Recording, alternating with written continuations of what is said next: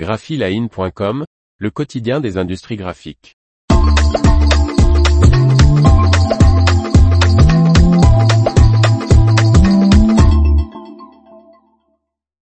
L'IGN met en vente son parc machine d'impression offset grand format.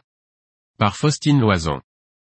Les offres pour la vente de gré à gré des machines d'impression, de pré-presse et de façonnage sont à envoyer avant le 31 mars 2023.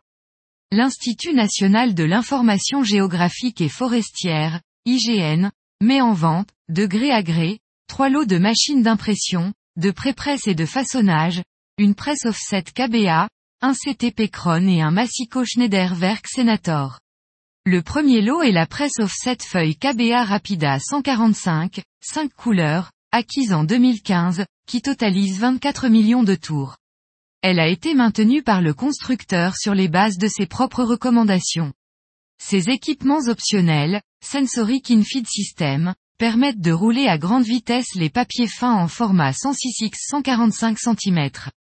En plus du SIP LinkX qui permet le pré-réglage de l'ouverture des vis à partir des données CIP3, la KBA est équipée du dispositif de mesure de densité et de régulation automatique des encriers ainsi que d'un système d'alimentation d'encre quadrichromie autonome. Le deuxième lot est l'équipement pré-presse, qui se compose d'un CTP Cron de 2018 et d'une développeuse Agfa Elantrix 150 Siemens de 2007. Le troisième lot est un Massico Schneider Werk Senator 185 SC de 1988. Le parc d'impression de l'IGN qui bénéficie d'une maintenance constructeur est un parc modèle en parfait état de marche. Le dossier technique précisant les conditions de vente et la description exhaustive du contenu des lots est accessible sur le site de l'IGN https www.ign.fr